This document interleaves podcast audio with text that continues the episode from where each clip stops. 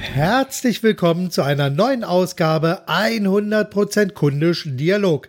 Mein Fokus liegt auf 100% kundisch an allen relevanten Schnittstellen zwischen Unternehmen und Kunden.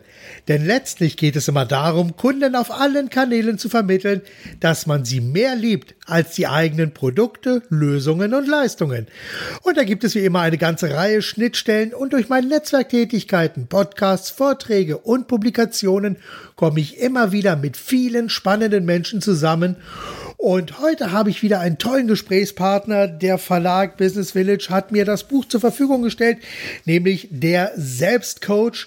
Das heißt, mein heutiger Gesprächspartner ist Thierry Ball, Autor des Buches Der Selbstcoach. Und besonders gefallen hat mir hier der Untertitel, der besagt, Selbstverantwortung macht keinen Spaß, aber Sinn. Schauen wir mal, was so dahinter steckt, welche Brücken sich hier zu 100% kundisch bauen lassen. Und dann schauen wir einfach mal. Thierry, bist du da?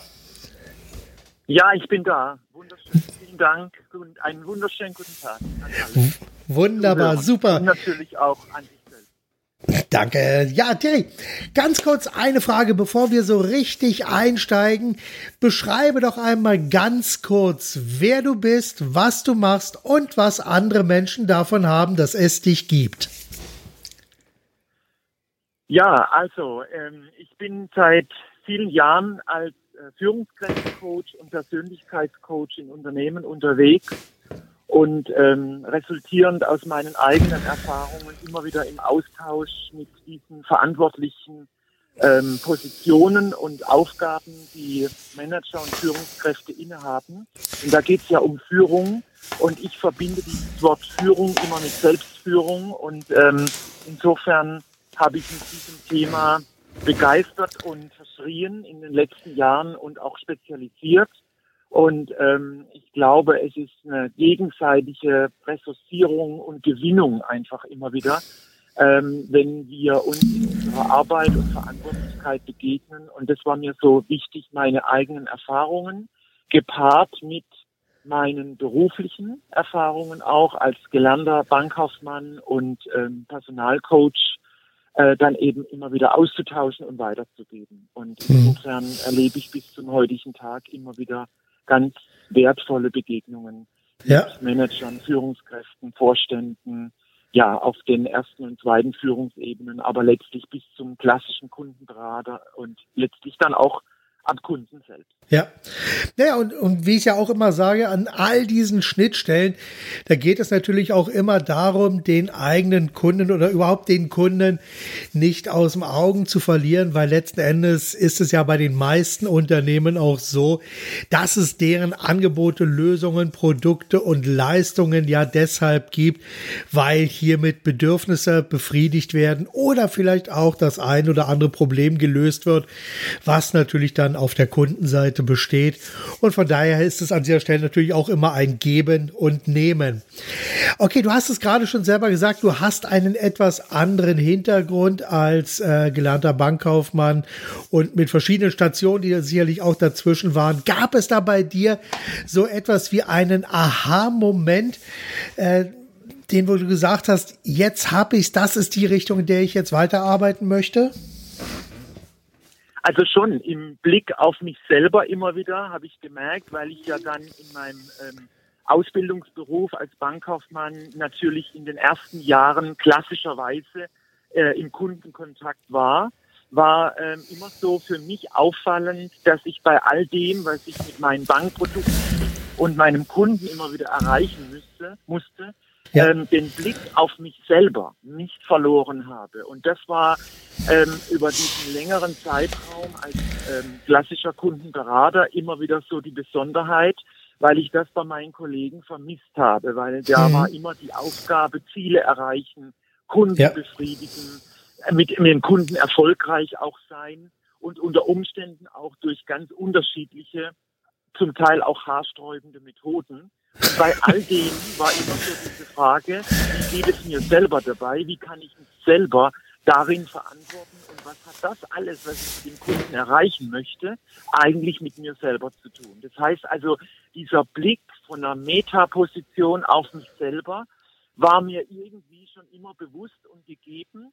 Und ähm, ich habe davon auch immer profitiert, indem ich immer sehr reflektiert war. Also nicht vieles in Frage gestellt habe, aber befragt und hinterfragt und dadurch immer mehr Wahlmöglichkeiten für mich selber entwickelt habe und letztlich dann auf den Schluss gekommen, wir haben ganz viel in uns selber und brauchen gar nicht so viel von außen an Unterstützung. Und wenn das erstmal geweckt ist und genutzt wird, dieses ganz eigene, dann sprechen wir auch von dieser Authentizität, von diesem Echtsein, von diesem charismatischen, weil dann ist jeder erstmal bei sich und da ist er ja auch immer von Grund auf erstmal in Ordnung. Und ich glaube, dann sind wir viel erfolgreicher mit dem Gegenüber, weil wir dann auch eine ganz andere Kundensicht entwickeln. Und am Ende steht ja wieder das erfolgreiche Miteinander, natürlich auch aus Kundensicht, ne, dass er auch ein erfolgreiches Gespräch mit dem Berater führt. Das ist ja immer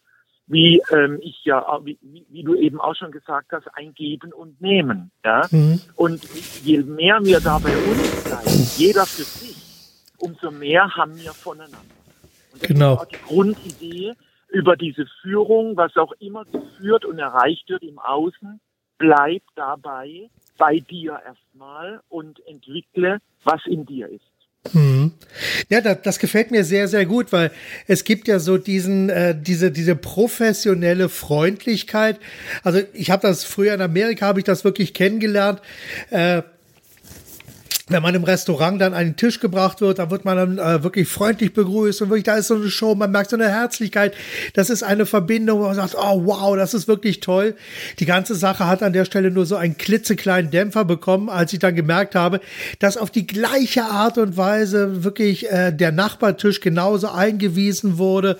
Es war also ja. wirklich so eine, so eine professionelle Freundlichkeit, so eine systemische Freundlichkeit und keine wahre Herzlichkeit und das ist ja auch das, was der Klaus Kopjol vom Schindlerhof auch immer wieder propagiert. Äh, nicht diese professionelle Freundlichkeit, sondern wahre Herzlichkeit transportieren. Ja. Und das fängt bei einem selbst an.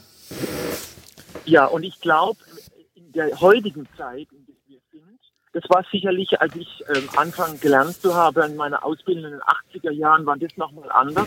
Da war man grundsätzlich freundlich dass es im Service überhaupt eine Freundlichkeit gibt. Also da war man mit dieser professionellen Freundlichkeit schon ganz zufrieden. Aber ja. ich glaube, heute ist im Grunde jeder irgendwo hat das begriffen, dass er lächeln soll. Und da macht aber eben dann der Unterschied, ist es so ein angelerntes, antrainiertes oder ja. ist es ein echtes, authentisches, herzliches? Und mit diesem genau. Begriff Herz trifft es natürlich dann auch so, ich sag mal, die, die Ursache hinter allem. Also bei sich selber in seinem Herzen anzukommen, das ist eine unglaubliche, anspruchsvolle, aber auch sehr tiefe und wirkungsvolle Arbeit.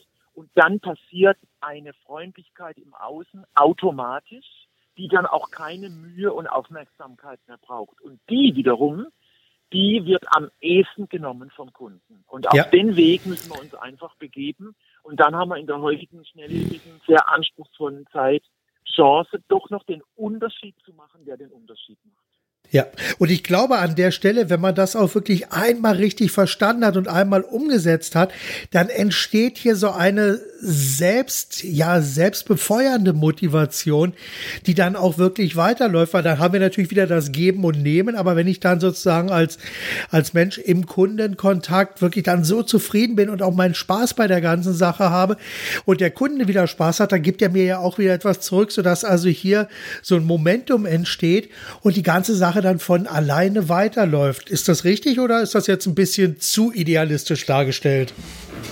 Nein, aber so dieses ähm, von alleine weiterlaufen ist das, was ich auch immer sage. Also wenn wir den Kern begriffen haben, die Veränderung und das Leben sowieso von sich aus weiterläuft, ja, ja.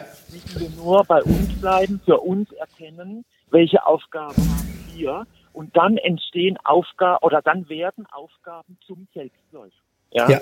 Und das ist genauso, wenn man jetzt den Blick nochmal auf eine Vertriebsführungskraft oder überhaupt eine Führungskraft lenkt, ist ja genau das, was die Führungskräfte sich heute wünschen, ohne großen zusätzlichen Aufwand auf der anderen Seite Selbstläufer entstehen lassen. Also die Idee, in eine Selbstmotivation zu bringen, aber nicht von außen, sondern über eine eigene Einsicht und einen eigenen Zugang. Ja. Das muss man erstmal über sich selber gelernt und begriffen haben. Das Ja. zunächst mal im Außen mit anderen tun, sondern wir müssen immer wieder bei uns selber beginnen. Ja, absolut. Sag mal, du hast ähm, in deinem Buch, da startest du gleich mit dem ersten Kapitel und da gefällt mir die Überschrift sehr, sehr gut und da würde ich gerne ein bisschen mehr drüber erfahren. Und zwar erstmal Krise und zwar so richtig. Was, was meinst du damit genau? Was, äh, beschreib das einfach mal ganz kurz genau, was sich dahinter verbirgt. Weil gerade das Thema Krise Naja. ist ja etwas, was ich also auch mit meinen Klienten immer wieder erlebe. Und da, da würde ich gerne Also, mehr darüber erfahren.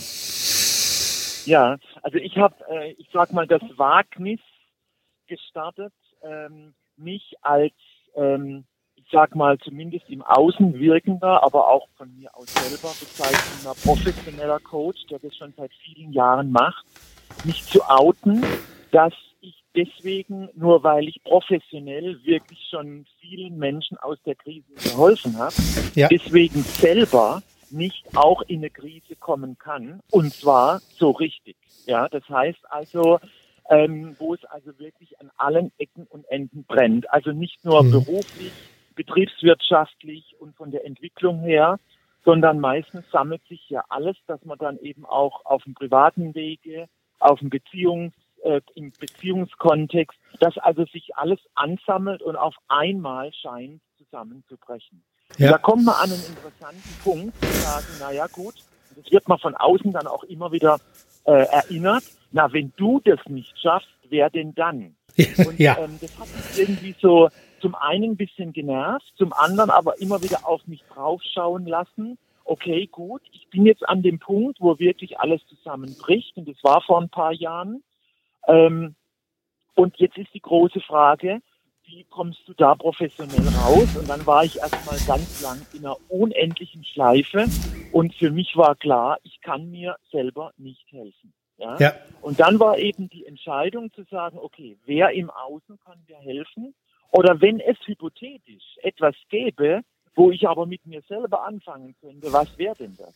Und das beschreibe ich in diesem ersten Kapitel, insbesondere sehr emotional auch, weil das ist ein Fließtext in meiner Krisenzeit, also nicht danach, sondern wo es mir richtig übel ging, habe ich Mhm. mich hingesetzt und ohne jegliche Motivation angefangen zu schreiben.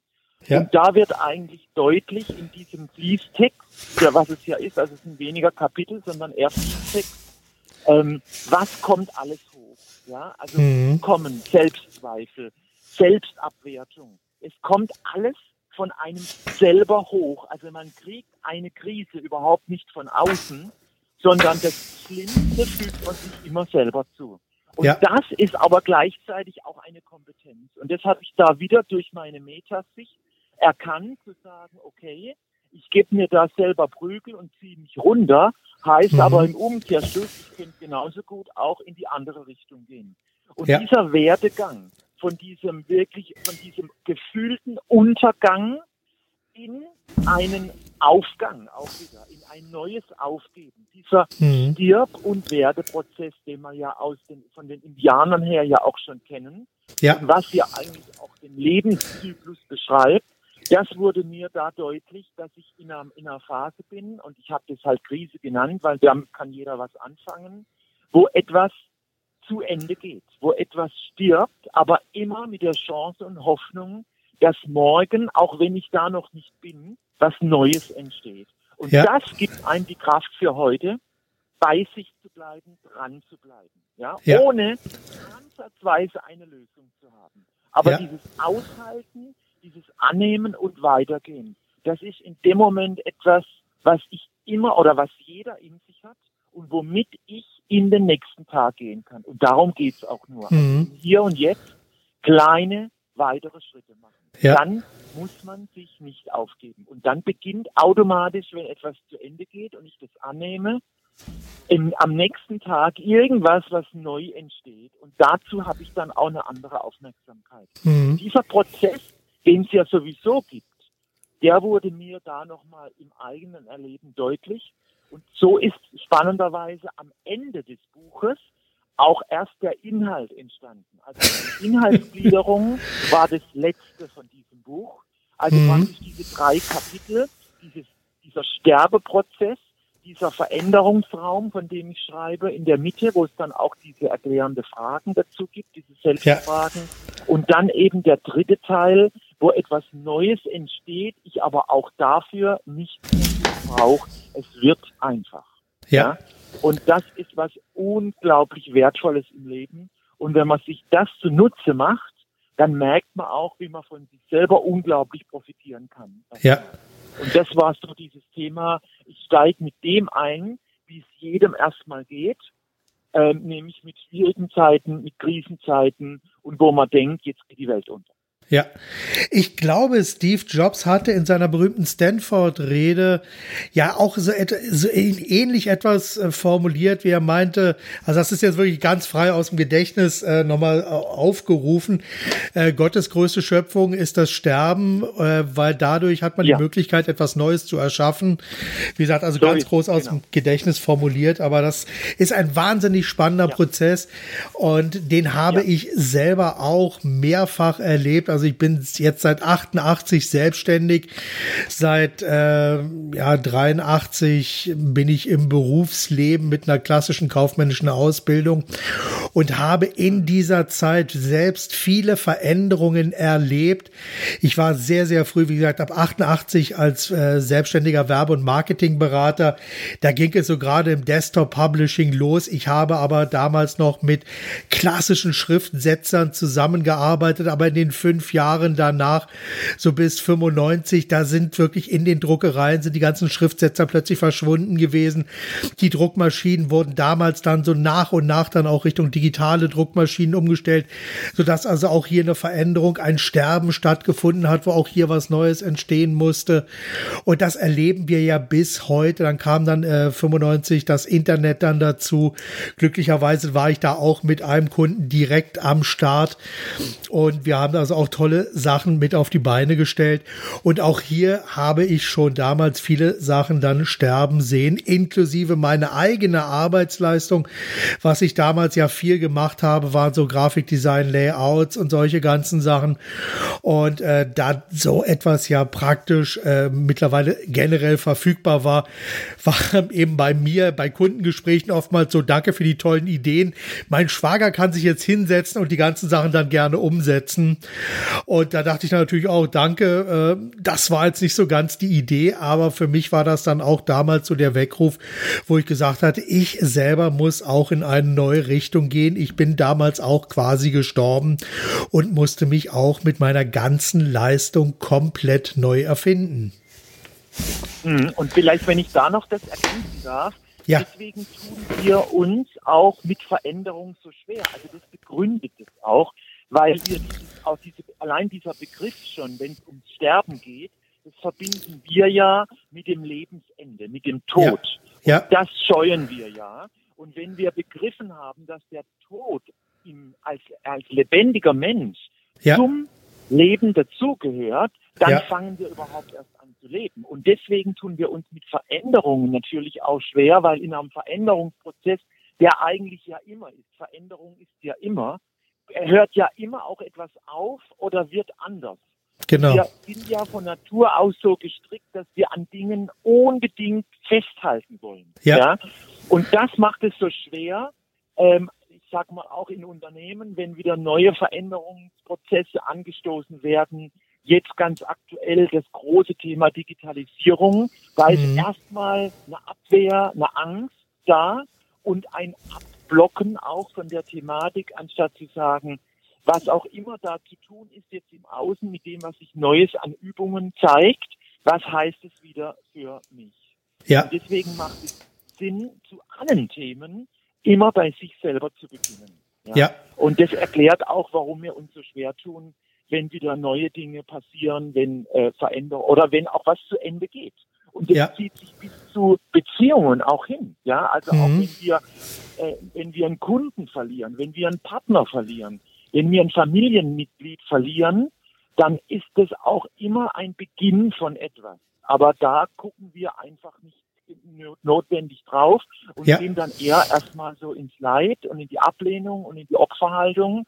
Und das ist im Business-Kontext natürlich dann sehr, wird sehr schnell quittiert, indem ja. man dann irgendwie rausfällt auch. Ja, ja, ja. Ja, das ist ja auch letztendlich ja. genau der Punkt, was ja die Rede von Steve Jobs dann wirklich auch so bemerkenswert macht, weil ich glaube, die Rede, die Stanford-Rede hat er 2006, 2007 gehalten, so in dem ja, Dreh. Ja. Und das war ja schon nach der, wo die, die Gerüchte um seinen Bauchspeicheldrüsenkrebs und auch die ersten Behandlungen wohl gelaufen sind. Und wie das alles dann letzten Endes äh, 2011, glaube ich, aus oder 2000 2012 mhm. ausgegangen ist. Das wissen wir ja alle. Also zu dem Zeitpunkt war ihm schon durchaus klar, dass seine Zeit auch sehr begrenzt sein wird. Und äh, von daher die, ich kann nicht nur jedem äh, empfehlen, also wer die Stanford-Rede von Steve Jobs sich noch nicht angehört hat, die gibt es auf YouTube komplett. Es gibt auch äh, die Rede transkribiert. Einfach mal rein, reinhören, reinschauen. Es ist wirklich eine sehr bemerkenswerte Rede und die hat viel mit Neuanfang, mit Veränderung zu tun. Also von daher, das Vielleicht kann ich jedem empfehlen. Eine, ja. ja. Vielleicht da auch noch eine kleine Ergänzung und ein Impuls. Also gerade eben, äh, was wir mit äh, Steve Jobs erlebt haben, ist ja, ich sag mal, eher ein Klassiker. Also nicht inhaltlich, was ihm passiert ist, sondern grundsätzlich muss der Mensch erstmal in eine große Krankheit, in ein Verunfallen, ja. in einen riesen, wie er dann immer definiert, Schicksalsschlag kommen, um dann letztlich sich zu besinnen für sich. Und meine Idee ist seit vielen, vielen Jahren schon, wir müssen nicht die Karre erst an die, an die Wand fahren, um diese Erkenntnis zu haben. Wir können ja. vorher auch schon für uns sorgen.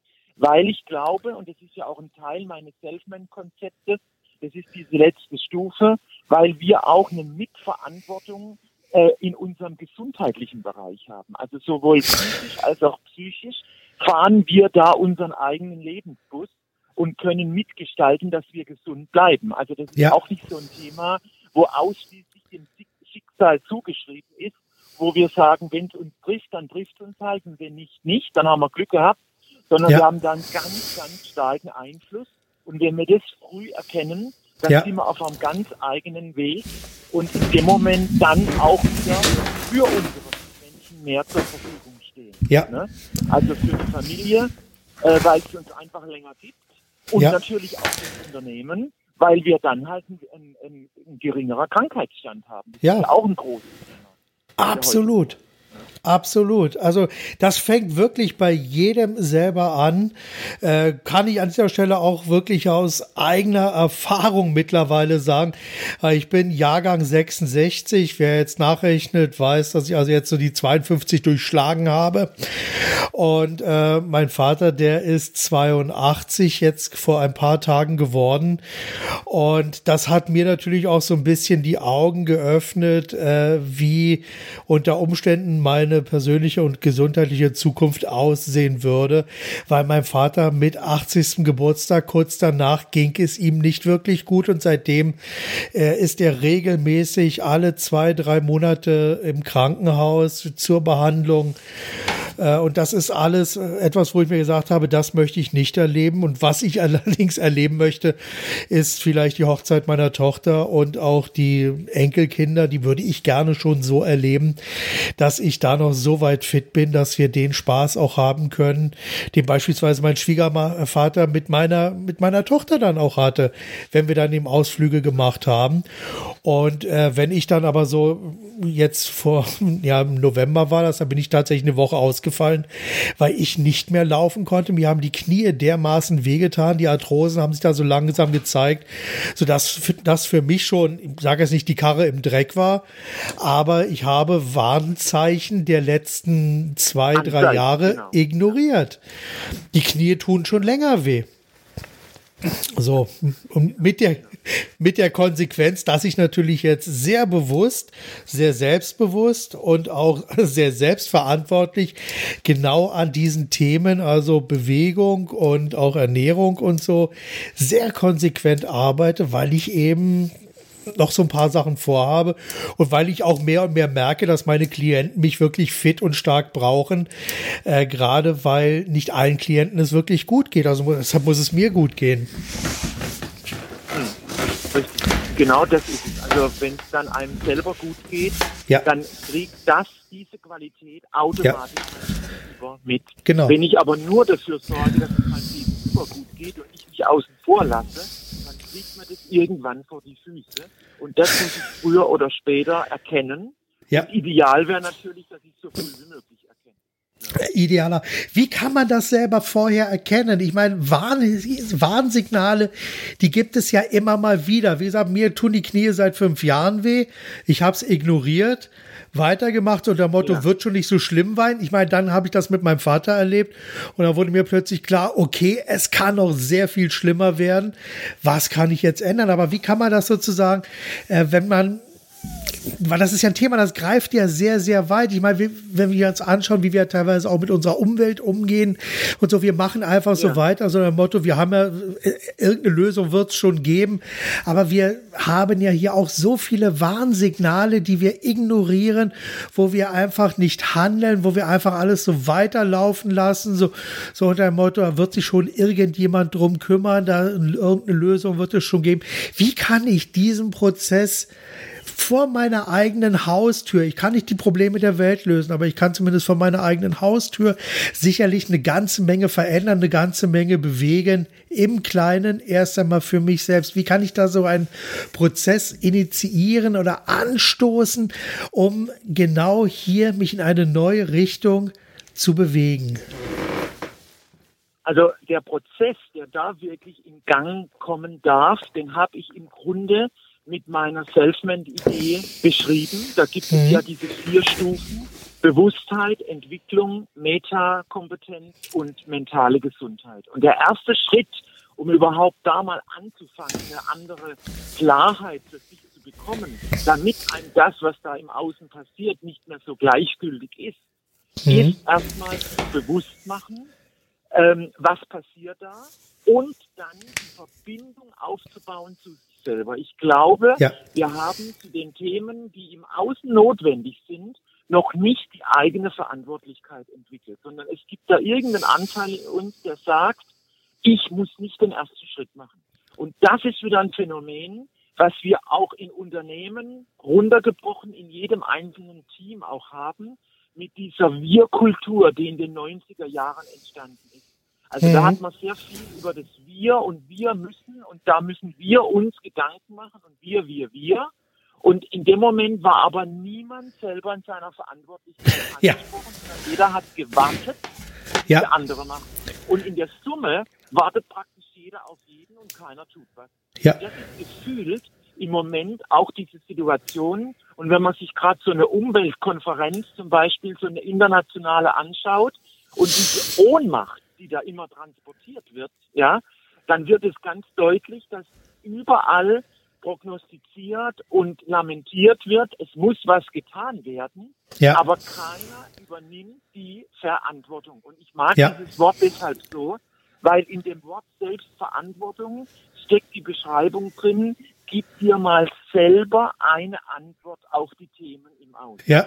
Und ja. ich glaube, mit dem Bewusstmachen was denn eine Antwort sein könnte, fangen wir an, auch selber in Aktivität zu kommen. Und in ja. meinem Buch habe ich im zweiten Kapitel, wo es in diesem Veränderungsraum darum geht, was kann ich jetzt für mich tun, habe ja. ich deswegen auch nach jedem Kapitel eigen, also so systemische, eigenverantwortliche Fragen gestellt, genau. die der Leser selber für sich beantworten kann, dass er in die Selbstverantwortung kommt gegenüber. Und dann ist ja. das Thema fast schon egal im Außen. Und ja. das wäre praktisch der erste Schritt. Also sich selber beginnen, über die Bewusstheitsebene eine Antwort zu geben. Ja, wo du gerade so schön über diese Wir-Kultur gesprochen hast, das ja. ist wirklich spannend. Da musste ich gerade so dran denken, äh, so an die Aussage äh, von unserer lieben äh, Kanzlerin Angela Merkel, wir schaffen das. Das ist ja auch eine, ja, genau. eine Formulierung, wo ich mir auch gefragt habe, okay, Klammer auf, wer ist denn an dieser Stelle wir? Wer übernimmt die Verantwortung? Und, und wer, wer, wer, beginnt, wer, wer beginnt damit? Genau. Und ich meine, natürlich glaube ich, dass wir das auch schaffen werden. Ich meine, wir haben so viel schon auf die Beine gestellt bekommen und äh, wir werden das sicherlich schaffen. Aber hier halte ich doch eine Klarheit in der Verantwortung in, und in der Adressierung der einzelnen Schritte und Aufgaben. Äh, wirklich Klarheit und Selbstverantwortung wirklich für extrem wichtig. Und da fehlt es dann doch meiner, meines Erachtens nach. Und wie gesagt, du hast das ja gesagt, gerade gesagt, diese Wir-Kultur im Unternehmen das ist etwas, das hat mich auch so ein bisschen fassungslos teilweise gemacht. Und wo ich also auch schon in den 90er Jahren wirklich meinen Kunden gesagt habe, Leute, wer ist denn wir jetzt bei euch, wenn ihr das schaffen wollt? Wer hat denn letzten Endes den Hut auf? Weil wir ist erstmal genau. jeder und keiner. Ja, ja. ja. Und Sag das ist mit dem Hut auf, also das fokussiert sich sehr stark dann oftmals, dass man sagt, okay, gut, dann ist es irgendwie jetzt in dem Fall die Kanzlerin, die den ersten ja. Schritt machen muss, oder in einem klassischen eben der Chef. Und da ja. endet aber auch wieder Verantwortungslosigkeit, weil die Verantwortung eines Teammitgliedes ist ja nicht zu warten, bis der Chef beginnt, sondern ja. braucht eine Antwort in seiner Rolle. Was ist mein Beitrag, mein Invest? Und ja. dann kann Führung im Außen auch ganz anders funktionieren. Ne? Ja, absolut. Absolut. Sag mal, was schätzt du an deutschen oder in deutschen Unternehmen ganz besonders und an welchen Punkten schüttelst du immer wieder fassungslos den Kopf? Also dann nehme ich mal das zweite, weil das passiert mir öfter. Ja, okay. Äh, das Kopfschütteln hat nichts mit Abwertung zu tun und dass ich sage, die haben alle keine Ahnung und die blicken es nicht, sondern das äh, Fassungslose ist immer wieder, wenn ich mit meiner Thematik komme, dass ich praktisch ein Vorstand zum Beispiel, wenn er mein Thema ähm, sorge um dich und guckt nach dir. Das Verrückte an der Geschichte ist, dass mir das eigentlich befürwortet und zugestimmt wird. Ja, also man, man sagt mir, Herr Ball, das ist wirklich das Thema, das wir jetzt brauchen, aber wir tun es trotzdem weil der Druck und der Stress und diese neuen Themen und diese schnelle Entwicklung so dominierend mir um die Ohren fliegt, ja, dass ja. ich keine Nerven und Musen für mich selber habe. Also das heißt, diese Einsicht, das ist vielleicht auch ein positiver Aspekt, die Einsicht ist schon da, dass jeder im stillen Kämmerchen weiß, er müsste eigentlich viel mehr für sich selber sorgen, sonst kommt fällt, fällt ihm vor die Füße, ja. ja. Ähm, tut es aber trotzdem nicht aus einer Not, aus einer Hilflosigkeit heraus. Und das ist so eine Kombination von einerseits Hoffnung, äh, dass es doch noch verstanden wird, auf der anderen Seite aber auch so ein Abwarten, mein Gott, was muss noch passieren in Deutschland, dass man aufwacht und sagt, wir müssen über die Selbstführung in die Fremdführung kommen, egal ja. was für Themen anstehen. Ja? Und Absolut. das ist so diese, diese Ambivalenz und genau das erlebe ich auch immer wieder. Also es ist sogar eine Sensibilität schon da. Zum einen, wir müssen den Leuten nicht mehr erklären, auf was sie alles achten sollen, ja. aber sie tun trotzdem nicht. Also es ist echt irre. Also das ist praktisch, ich nenne es immer so diese Titanic-Technik. Also man weiß, man sieht, man sieht diesen Eisberg, ja, ja. Man sieht ihn auf uns zukommen und man, man, man macht nichts, dass man da ausweicht, sondern überlegt sich, wie kriegen wir die Kollision am besten rum. Ja. Ja, das ist kognitive Dissonanz in Reinkultur. Ja. Wir sehen etwas, Total. wir wissen, dass es uns nicht gut tun wird und tun es trotzdem weiter, beziehungsweise handeln ja. nicht. Und das fällt uns dann vor die Füße. Also ich mag diese Formulierung übrigens sehr, weil äh, wir Menschen stolpern ja in der Regel über Kieselsteine oder Maulwurfshügel und äh, die bringen uns zu Fall. Es sind nicht die Berge, über die wir stolpern.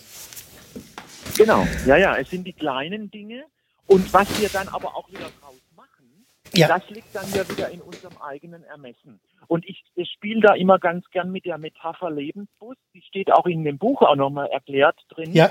Und mit der bin ich seit vielen Jahren schon unterwegs. Also diese Idee, dass wir für unser Leben keine Verantwortung haben können, weil das Leben steht fest und es kommt auf uns zu. Aber für das Erleben, was wir draus machen, sind wir ausschließlich Schöpfer. Ja? Genau. Und die Steuer des Lebens und des Lebensbusses in die Hand zu nehmen und zu sagen, egal wie widrig die ähm, äh, Spur- und Fahrbahnverhältnisse sind, ich bleibe aber am Steuer, das ist so etwas, wo man beginnt zu sagen, ich kann zu allem etwas beitragen und muss es nicht mehr bewerten. Also weder ja. auf noch abwerten. Und deswegen ist praktisch immer diese Idee, nicht, gar nicht so in die Richtung gehen, du schaffst alles, was du willst. Ja, eher so eine Chaka-Nummer, da bin ich sehr skeptisch. Ähm, ja, zu Recht. Ja ich war ja, ja, auch in den großen Hallen, wo ja. 10.000 Menschen einen Tag lang außen von außen motiviert wurden und hinterher in Löcher fielen. Mir geht es nur darum, wo ist diese kleine Quelle in dir, die ausreicht, motiviert durchs Leben zu gehen. Du genau. brauchst erstmal dich selber und dann kannst du ganz vieles erreichen.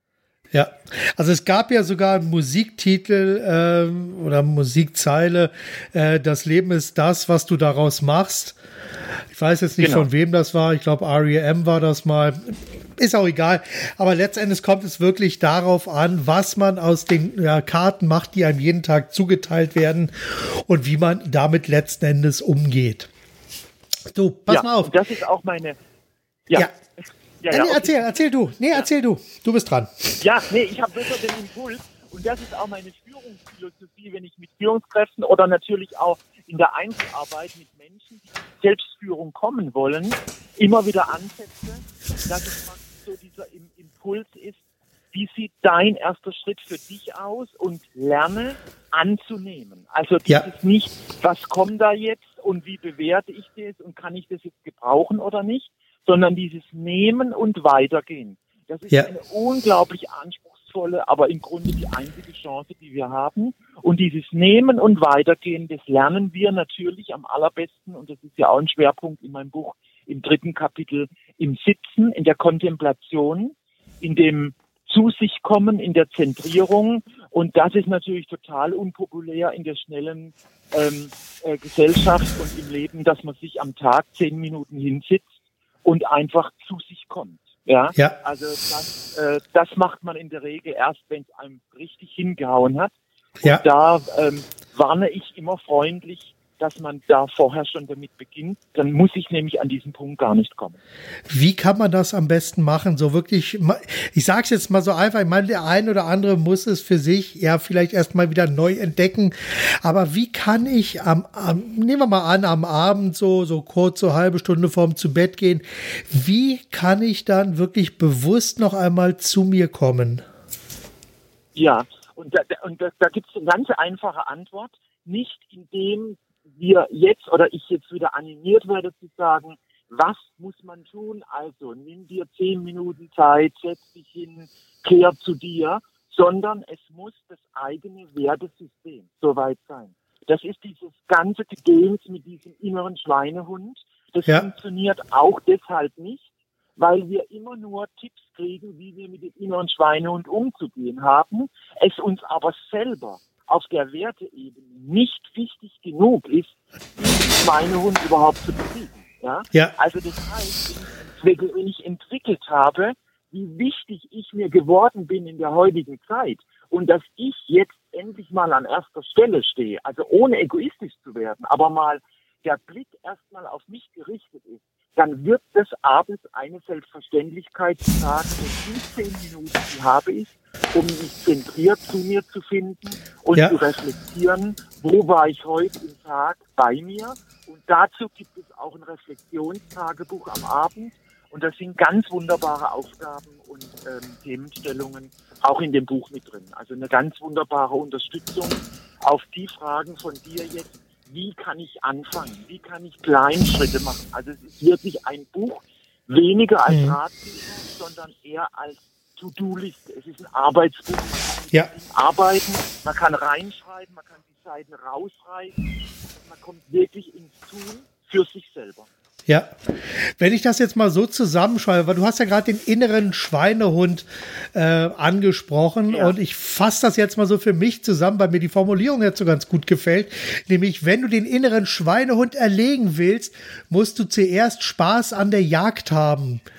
Fasst das, ja. fasst das ganz gut zusammen? Muss mir wichtig sein. Genau. Muss mir wichtig sein, dass ich gerne jage und ob, und da brauche ich aber nicht im Außen, sondern diesen Wert kann ich für mich selber entwickeln. Genau. Ja? Und dann habe ich praktisch diese Begeisterung nicht durch, eine extern, durch einen externen Antrieb, sondern mhm. ich habe Geist, um begeistert zu sein, schon längst in mir. Ja. Der schlummert und wird nie oder selten aktiviert.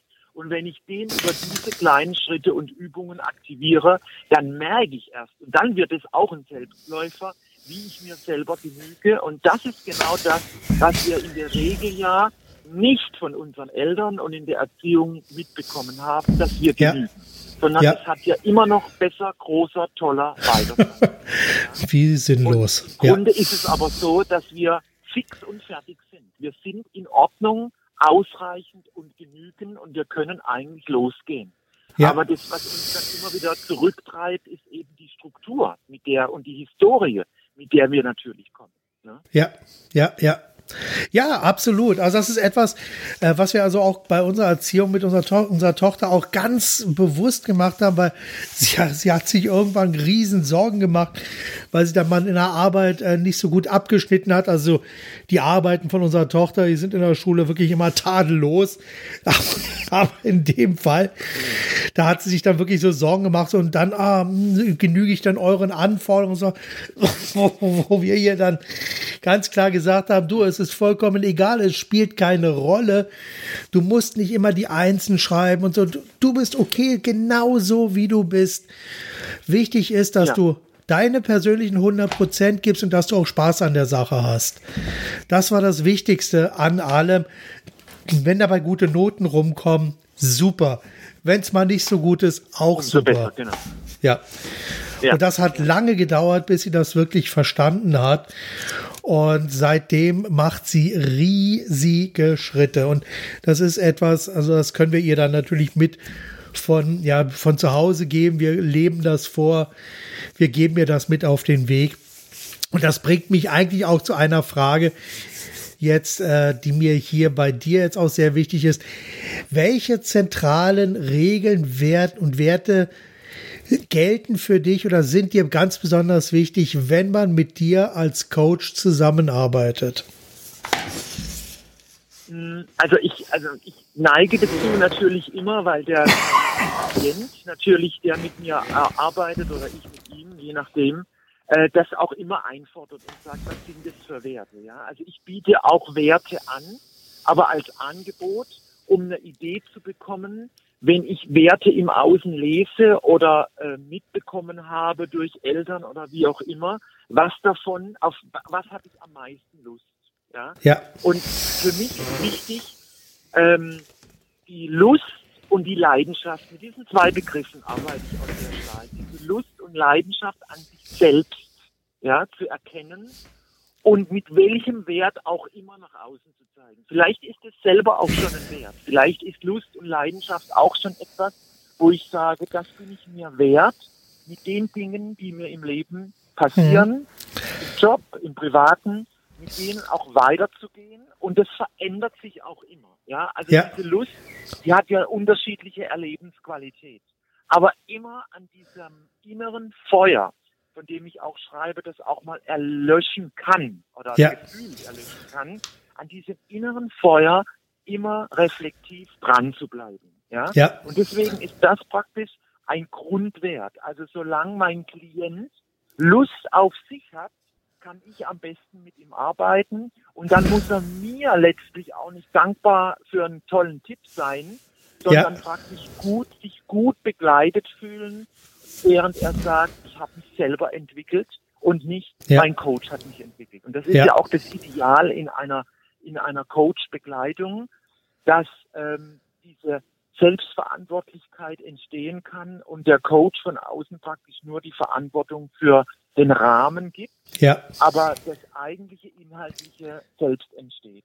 Ja. Aber im Schwerpunkt ist es natürlich wieder Lust auf sich bekommen ja, ja. ohne in, auf, in der Stra auf die Straße zu gehen und jedem zu sagen, ich bin der Tollste. Darum geht's nicht, ne? Mhm, sondern mhm. den Wert zu erkennen, dass ich da einen, ich sage immer so, auch so einen Frieden finde mit mir, ja, ja. so ein Genügen und dieser Friede daraus resultiert ja auch eine Zufriedenheit mit etwas.